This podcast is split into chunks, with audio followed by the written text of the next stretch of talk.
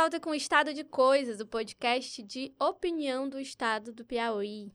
Esse é um episódio diferente. A gente está em outubro. Em outubro tem o 19, dia 19 de outubro, dia do Piauí, nosso estado, e a gente não podia deixar passar em branco essa data, né? Então a gente tem um convidado muito especial aqui no estúdio. Professor Johnny está no estúdio com a gente. Ele foi entrevistado é, da matéria que a Lu fez sobre a Batalha do Genipapo, professor Johnny Santana, do Departamento de História da Universidade Federal do Piauí. Tudo bom, gente? Boa tarde. Seja muito bem-vindo, professor. Obrigado, professor, por ter aceito o convite. A entrevista ficou sensacional. Professor Johnny é esse maranhense piauiense, como ele se denomina. é historiador, professor do Departamento de História da UFP e também do Programa de Pós-Graduação em História do Brasil e em Ciência Política na UFP também, né? É isso. Roda a vinheta, Diego. Bom, estamos aqui com o professor Johnny. É, ele é uma daquelas figuras que é, Pedro, apaixonado pelo que faz. Ele vive e respira a história, né? E perto da, do feriado 19 de outubro eu bati um papo com ele online, mas hoje estou tendo a oportunidade de vê-lo pessoalmente. E tem coisas, né, que o Lattes não diz pra gente, né? Eu é. peguei todo o currículo dele acadêmico, mas é, essa troca, assim, ao vivo, ela mostra outras coisas sobre quem é a pessoa por trás do pesquisador. É, o Johnny foi muito generoso, ele deu pra gente uma aula de história daquelas que a gente deveria ter no colégio, né? E não tem, isso é interessante, a impressão que a gente tem exatamente essa, né, Lu? Quando Exato. a gente lê lá a entrevista. Que a gente não sabe nada sobre a história do nosso estado ou não sabe da maneira que deveria saber. E é importante dizer que o professor tem um, uma a trajetória voltada para pesquisa com ênfase em história no Brasil, né? Ele pesquisa também nessa área de formação do Estado Nacional Brasileiro, história militar, história das relações internacionais, relações sociais. Ele gosta de guerra e de confusão.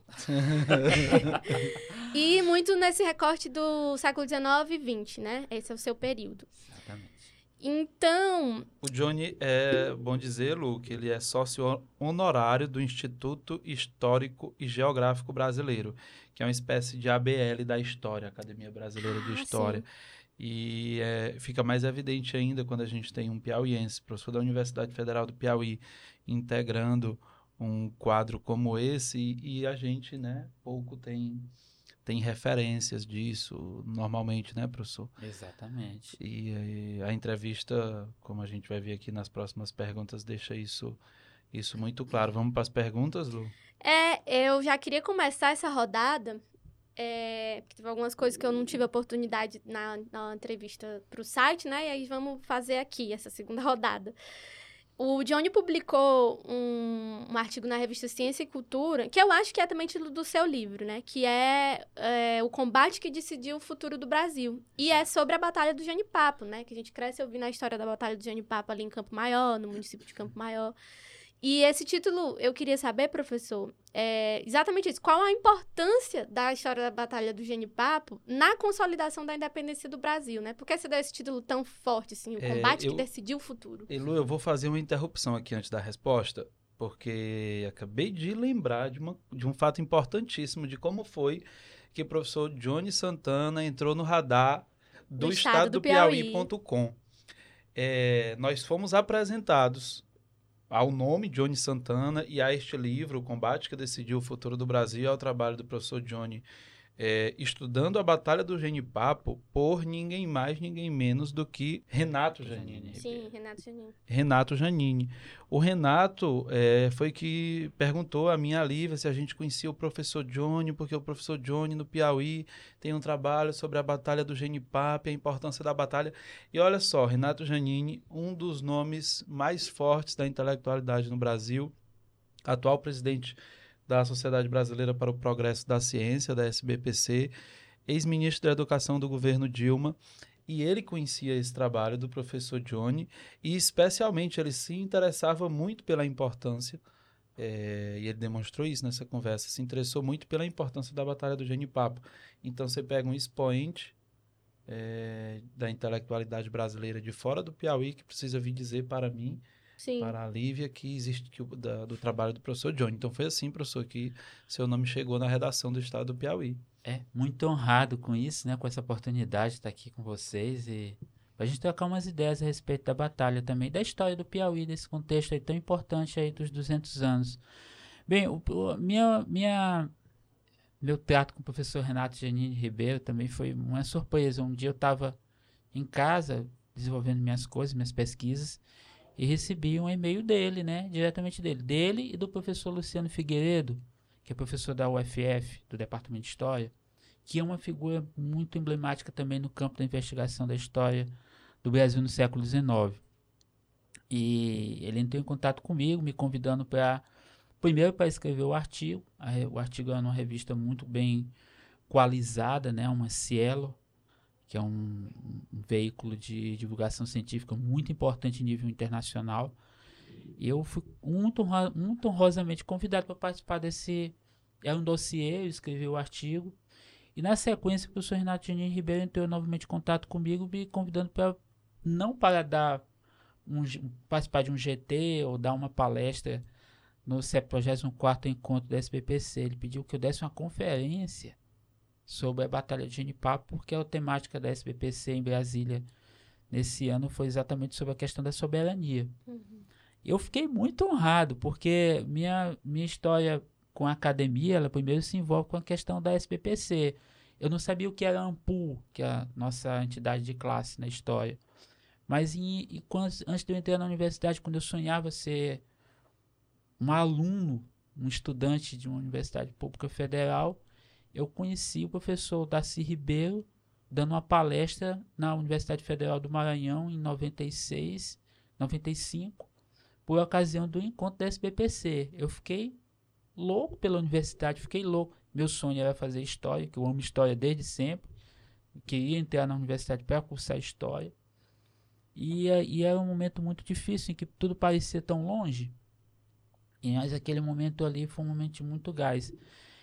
Então, recebi um convite do Renato Ribeiro, que é um presidente da, da SBPC, para dar uma conferência num evento da SBPC sobre a Batalha de Genipapo, sobre essa questão de soberania, sobre o conflito, sobre uma questão também que, que é uma carência da necessidade que as pessoas têm de entender qual o contexto da história do Piauí na construção do Estado, Estado brasileiro, né, no século XIX, foi de grande importância. Foi, foi mais do foi a realização de um sonho que você nem tinha ainda em é, 95. É, eu, eu, né? eu fiquei pensando bonita, muito sobre isso. É.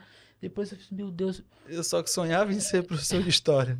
é, eu sonhava em entrar no curso de história, né? Então, se eu for contar a minha trajetória de vida para chegar onde eu cheguei na universidade, a gente sai daqui hoje, né?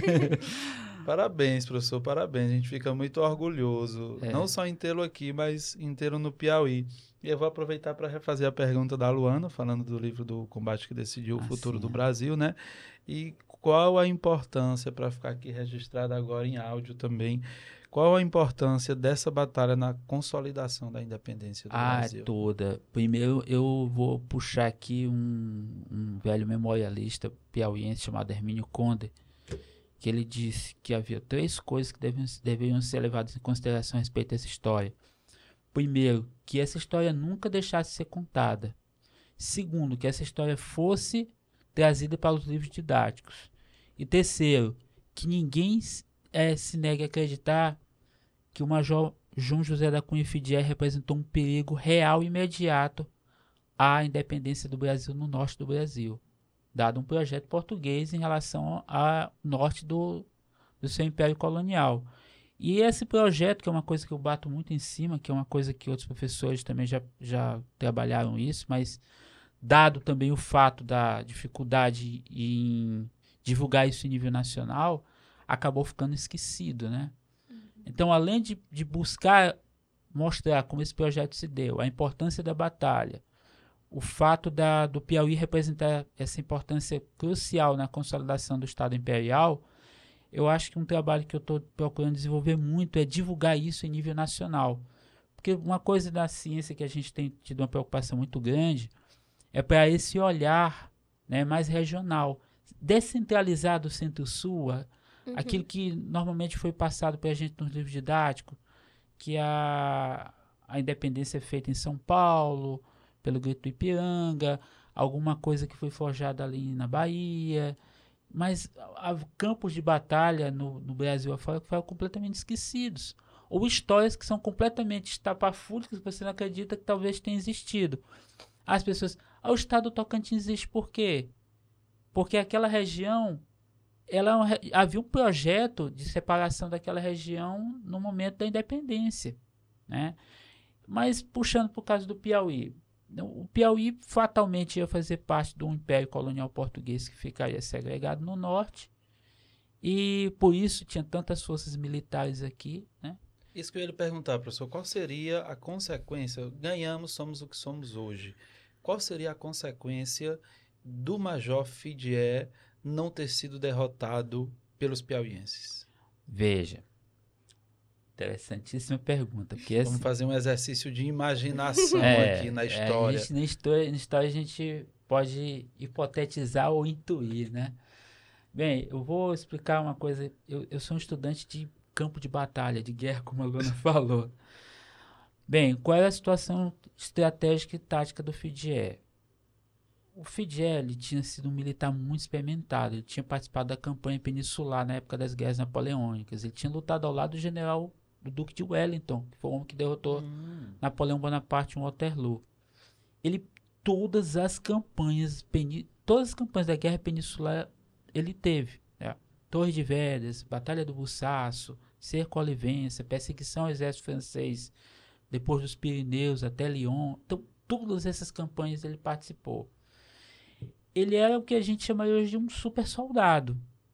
A marcha que ele fez de Oeiras até Parnaíba para debelar o movimento que tinha sido lançado pelo Simplício Dia, pelo Leonardo, pelo Leonardo Castelo Branco, pelo Miranda Osório e pelo Juiz de Deus, foi uma marcha extremamente extenuante, num sol abrasador, uma coisa muito louca. É, se você pegar um ônibus hoje, você se cansa se você Imagina sair de Teresina para né? Parnaíba. Né? Tu imagina você sair de Oeiras para Parnaíba numa marcha forçada, né?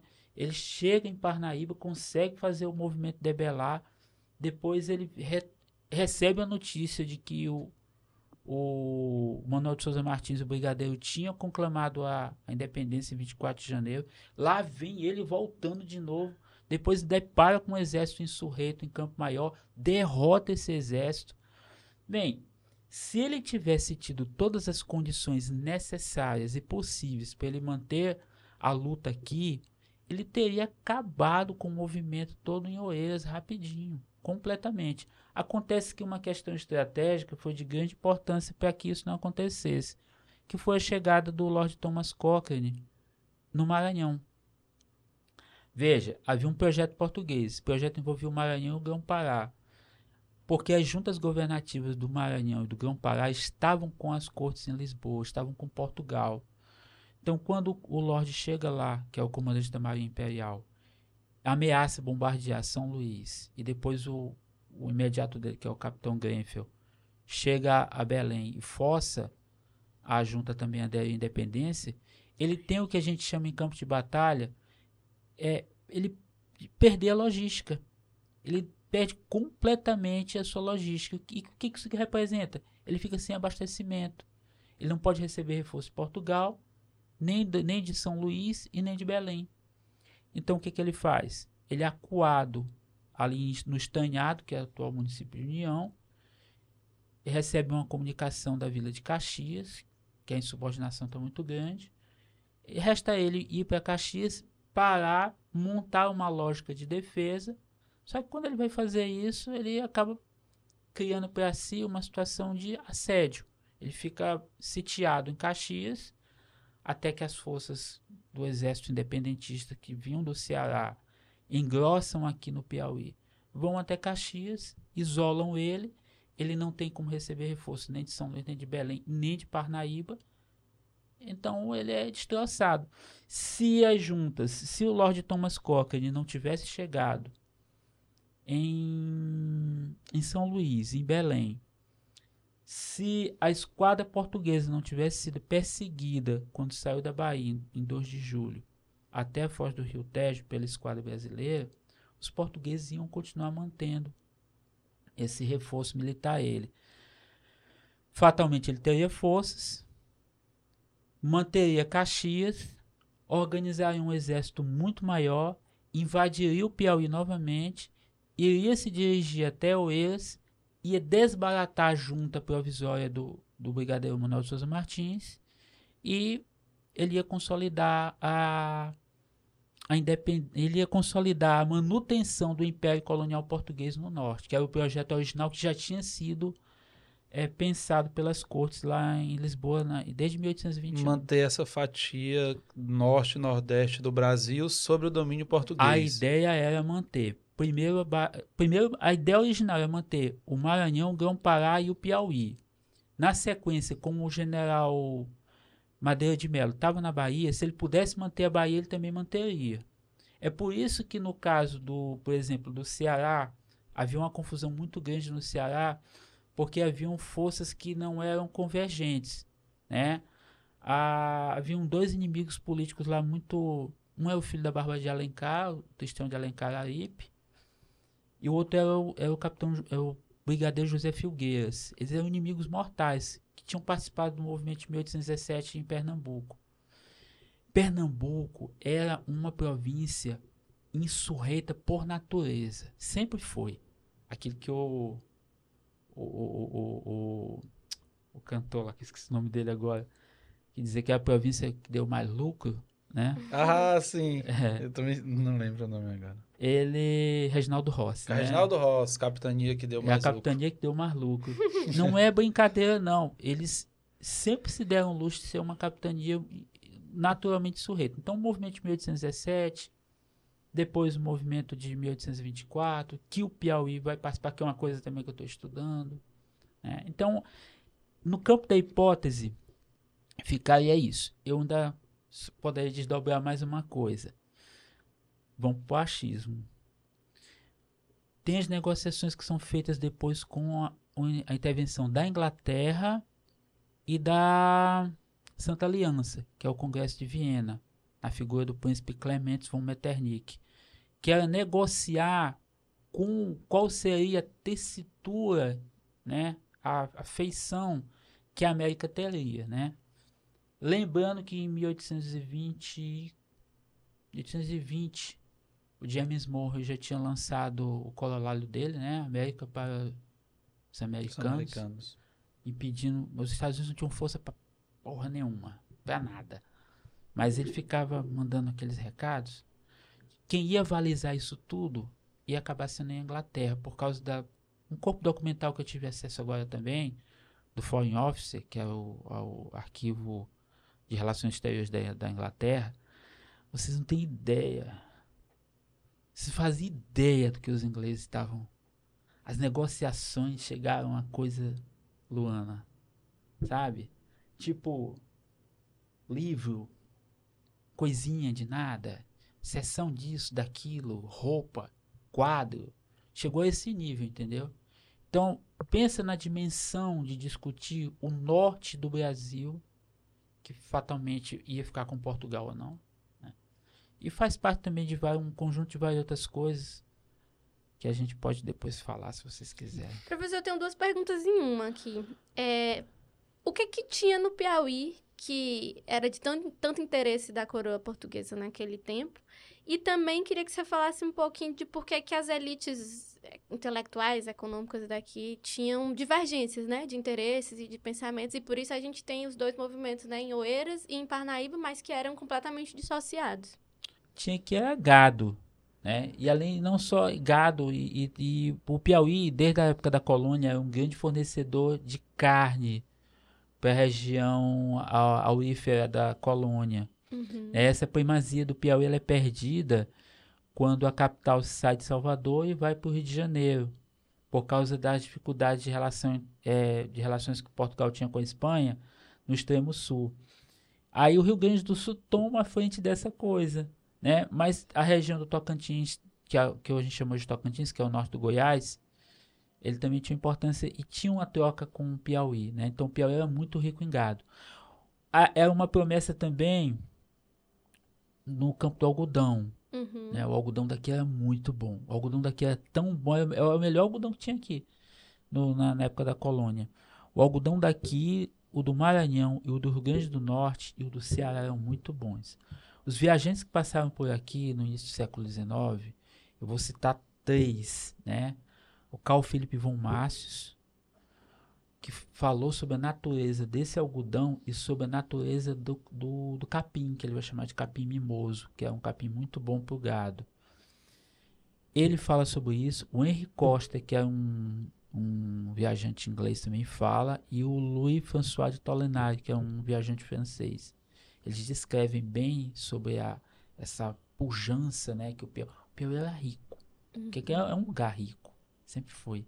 Né? Mal explorado, mas sempre foi. Então, essa que era a, a ideia, né? Ah, e as elites, né? Uhum. Bem, são dois projetos divergentes, né? O, o projeto da elite que está em Parnaíba é um projeto muito mais ligado à ideia do Simplício Dias, à ideia de um liberalismo. Ele é um homem muito mais ilustrado, ele é alguém que tem um conhecimento, viajou pela Europa, conheceu a Europa, conheceu Coimbra, conheceu a França. E ele é muito mais ligado ao iluminismo. O Leonardo Castelo Branco, que é um fazendeiro também, mas como eu acho que eu te falei, ele é muito parecido com Danton, né? Uma pessoa de espírito bem humanista. O próprio Juiz João de Deus, né? Ele é uma então, assim, o, o, o padre Domingos de Freitas é, é, uma figura muito engraçada. Se eu puder falar isso aqui, eu vou falar. É, depois ele vai. Ele é o povoador de Piracuruca, né? De Piripiri, perdão. Padre povoador de Piripiri. Ele teve 12 filhos, né? O padre teve 12 filhos. Então, assim, é, essas figuras eram muito mais abertas, né? Do que conservadores. A elite que, que é personificada na figura do Brigadeiro Manuel de Souza, né? Ele é o, o, ele é mais ele é mais ligado a um projeto conservador, a um projeto mais centralizador. Ele é pragmático também, mas ele representa a voz daqueles potentados do interior né, que são muito ligados a essa concepção centralizadora, tradicional. Ele vai agir pragmaticamente também quando o período da independência, porque é ele que vai né, meio que desconstruir aquilo que o Simplício Dias tinha feito e o grupo dele em Parnaíba. Principalmente porque o Simplício né, discorda bastante do imperador por causa da tendência autoritária que o imperador tinha. Professor, eu tenho um, você deu uma aula aqui pra gente, né? Assim como tinha dado uma aula na entrevista para Luana. Eu tive no terceiro ano do ensino médio história do Piauí. E acredito que no, não apenas no terceiro ano do ensino médio, mas em, em, a partir do primeiro. Enfim, eu vi na escola, tive que estudar na escola, história do Piauí. E a batalha do Genipapo nunca me foi contada dessa maneira aqui, que o senhor contou em 18 minutos aqui, 20 minutos. Nunca foi contada. Nem próximo disso, com esse nível de detalhe. É, em 20 minutos não tem como ser detalhista. Eu tenho certeza que você fez um passadão aqui, um resumo. O que eu lembro que eu aprendi da Batalha do Genipapo é que Fidié estava indo de um ponto A para um ponto B, dormiu, tirou um cochilo, os moradores se juntaram, pegaram as armas do Fidié e foram lutar com a tropa de Fidié e com pau e pedra e foice. Ponto. É isso que eu me lembro de ter visto tudo em, teoricamente em boas escolas, escolas particulares da cidade. Por quê?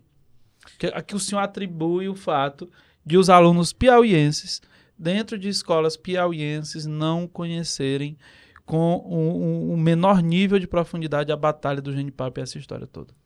Olha, não foi falta de esforço do Estado, não, né? Aqui, por exemplo, no Piauí, me, me surpreendeu muito uma coisa. Eu acho que eu tinha falado isso para Luana. Lá no Maranhão, a adesão, como eu falei há pouco, foi feita pelas mãos do almirante Thomas Cochrane, né? Ele chegou lá, fez a junta jurar a independência, foi até engraçado, a junta acabou jurando, foi às cortes, enfim, mas resolveu. Dia 31, 28 de julho lá, uma data assim tão tão sem muito significado. Mas engraçado que é trabalhado no livro didático. Mas quando você chega aqui no Piauí, aqui tem uma Piauí cidade muito forte. E isso sempre foi historicamente trabalhado, né? Ou intelectualmente trabalhado por alguns historiadores memorialistas, mas eu atribuo também um esforço do Estado na figura do, do governador Alberto Silva, que foi a primeira pessoa realmente de fato a tomar isso e tentar alocar isso em nível nacional. Coitado, não conseguiu, como os outros intelectuais piauienses também tinham tentado, não conseguiu. Então ficou assim um ufanismo que é e não é. E acabou também que ficou essa defasagem nos livros escolares. E o que é pior, ficou uma defasagem muito maior a nível nacional, porque isso também tem a ver, Pedro, com um grande projeto, que aí isso aí eu, eu tomo também por mim. Quando a gente vai estudar sobre a independência do Brasil, Luan, a gente tem ideia de quê? De que foi feita independência de pai para filho, de que não teve guerra, uhum. que foi uhum. toda uma paz, foi tudo bonzinho. E como eu sempre gostei de história militar, eu, eu padecia muito disso. Eu disse assim, poxa, mas a história dos Estados Unidos foi uma guerra contra a Inglaterra, foi tão, um negócio tão bonito. Tão sangrento. Tão sangrento, aquela coisa tão epopeica, né? E a gente fez esse negócio do Pedro, se vieres alguém, você toma para ti, né? Ele disse isso, o pai dele disse isso para ele, né? Toma para ti o país, não sei o quê. Mas a gente sabe que não foi assim. Hoje a gente sabe que não foi. Então, fruto de uma pesquisa apoiada, minha, de colegas no Ceará, de colegas no Rio Grande do Norte, no Rio de Janeiro, no Maranhão, no Pará, no gente que está no Rio de Janeiro que estuda sobre a província Platina, por exemplo, né, que é o Uruguai, a gente tem tentado montar esse, né, essa, esse mosaico. Ah, então, assim, voltando para o Piauí, eu acho que é essa defasagem. Mas, por outro lado, fica meio que no ar a importância que o Piauí teve. Eu acho que o que eu peguei foi esse fio condutor. E a, quando a gente vai pesquisando, Lona, a gente vai puxando e vai mostrando. Quer dizer, um simples detalhe ou algo mais, quando é trazido, fica todo mundo surpreendido. Né? Porque realmente você desloca o sujeito e a pessoa começa a pensar: poxa, quer dizer que o Estado, no passado, quando era província, teve uma importância tão grande assim? Teve. Né? O que eu acho que deve ser feito hoje é um profundo, uma revisão mesmo no livro didático. Né? Eu tenho um amigo meu que é, já é doutor, ele é professor do diocesano, a gente pode falar aqui, né? Pode. E ele é uma pessoa muito, é o professor Vitor Marcelo, ele é uma pessoa muito dedicada a, a trabalhar essas questões no livro didático, né? Até porque a tese dele foi sobre essa questão também, né? De, dessa construção é, simbólica do Piauí aí ao longo dos anos. Né? Então eu acho que é isso, é, tem que ser realmente feito. Mas não é, não é, não é falta de esforço, não. Pode ser falta de compromisso aqui e acolá, mas também sempre foi interesse do Estado na manutenção de uma história oficial, hora mais trabalhada, hora menos trabalhada. Uhum. Perfeito, professor. Professor, o senhor tinha comentado que está trabalhando atualmente, orientando, acho que uma aluna de mestrado, com um conjunto de cartas no Museu de Picos, né? É. Que foi doadas por uma família. Isso eu fico me perguntando e queria também saber, em primeira mão, o que, que você já pode revelar desses achados, que eu sei que vai vir um livro aí, né? Isso. Sobre isso. Mas, assim, é, é possível que ainda tenha muita coisa sobre a memória, a história do Piauí, que esteja, assim, engavetadas em baús, em coisas tradicionais, que precisa de um olhar mais atento de um pesquisador, assim? Tem, tem muita coisa. Muita, não é pouca, não.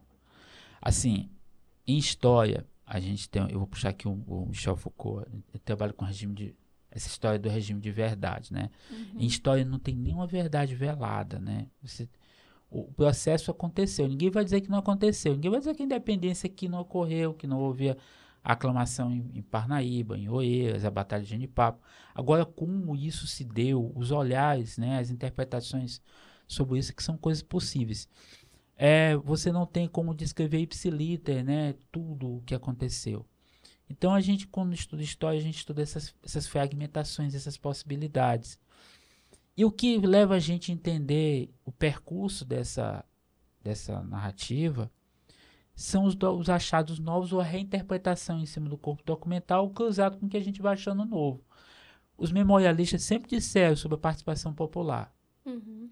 Olha, então, como é que pode ter tido uma participação popular para formar um exército independentista se houve dificuldade de formar um exército semelhante assim na Bahia e no Ceará, né?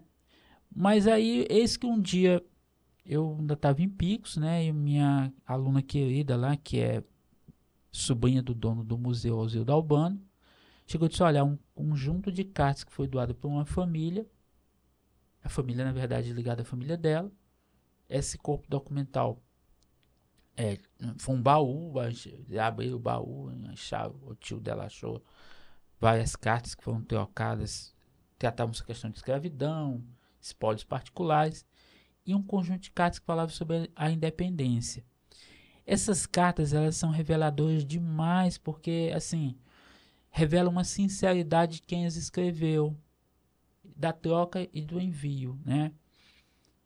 Por exemplo, é, muitas delas foram produzidas por um capitão chamado Caminha, que é uma figura importante dentro desse processo no Centro-Sul e fazia parte desse núcleo de potentados que estavam em torno do Manuel de Souza Martins, que é o brigadeiro, né? Que depois vai ser o Visconde da Parnaíba. Uhum. Ele, nossa, ele confirma aquilo que o Monsenhor Chaves tinha dito sobre a participação popular, né? Veja, não havia um jornal aqui como havia o Conciliador Maranhense no Maranhão. É, o Conciliador Maranhense foi um jornal que circulou na época da independência para fazer exatamente essa ideia de corações e mentes. Uhum. Cooptar a população a favor de se colocar contra a junta, né? Ah, enfim. Não tinha, mas tinha os panfletos que circulavam. E os panfletos operavam como um poderoso amalgamador, né? Se olha, é preciso ter a consciência que o português não é brasileiro. É preciso ter a consciência de que vão tentar recolonizar a gente. É preciso ter essa consciência. Mas como é que isso funcionava? Né? O que justificou essas pessoas terem ido lutar no Genipapo? Né? Elas foram forçadas? Como é que tu vai enfrentar um exército que tem 1.600 homens, uma tropa de 1.600 homens é o equivalente mais ou menos três batalhões, que a gente chamaria de uma brigada, mais ou menos, com 11 canhões, um oficial extremamente experimentado. Todo mundo sabia quem era o Fidier, quem sabia, quem sabia quem eram os oficiais dele. Ele tinha um, um estava bem organizado, infantaria, cavalaria, artilharia. Você tinha os canhões, ele tinha uma seção de bateria inteira. Olha, de repente as pessoas atendem a conclamação de um capitão chamado Chaves, Rodrigues Chaves, pegam foices, machados, chuchos, facas, garrunchas, é, mosquetes né, de chispa, que é uma coisa muito antiga do século XVII, para enfrentar uma tropa bem armada, voluntariamente. Então, a documentação me permitiu ver nas cartas você viu coisas assim. Caro amigo Manuel, estou te mandando meus filhos, meus agregados, meus vaqueiros, estou te mandando. O cara tá mandando os quatro filhos dele. Bonito, né? Apesar pra essa batalha. Pra lutar. Pra formar o exército independentista. Já depois da batalha. Então essas pessoas elas foram, professor, voluntariamente. Voluntariamente. Quer dizer, é uma cooptação. É, a professora Claudete Dias, é a primeira pessoa a falar sobre essa questão. Ela trabalha com, com um conceito que o Robesbal fala do, do diferente, né? O português que é diferente de mim, Uhum. né? Isso é uma, é uma marca muito importante. O português. eh, Eu estou escrevendo um artigo agora, eu terminei, tô, eu estou aqui, mas chegar em casa vou terminar o artigo. que é sobre a organização dessa. Na verdade, é um artigo que está falando sobre a conclamação que o Leonardo fez no Ceará pedindo ajuda à, à junta para formar a tropa, né? Que ele que chegou aqui. Aí você vai verificar como é que ele personifica esse exército, como é que essas pessoas têm a consciência que, por exemplo, quem é que vai quem são esses que pronto, quem são essas pessoas que estão formando esse exército independentista? É a tropa de segunda linha, o que a gente chama de milícia, né? Que é outra coisa, gente. Diferente da ideia de milícia É, que se tem hoje. né? Pois é, a milícia é a segunda linha. Segunda linha é uma reserva do exército. O exército português é o exército de primeira linha. É o exército de facto, né? A milícia, que é a segunda linha, é a que depois vai dar origem à Guarda Nacional. né? O Pedro é um, é um potentado, muito rico, casado com Luana, tem uns filhos e tem uns agregados. Eu sou agregado dos dois. Ele é coronel das milícias, eu sou um, um agregado qualquer, eu pertenço à, à tropa da milícia dele.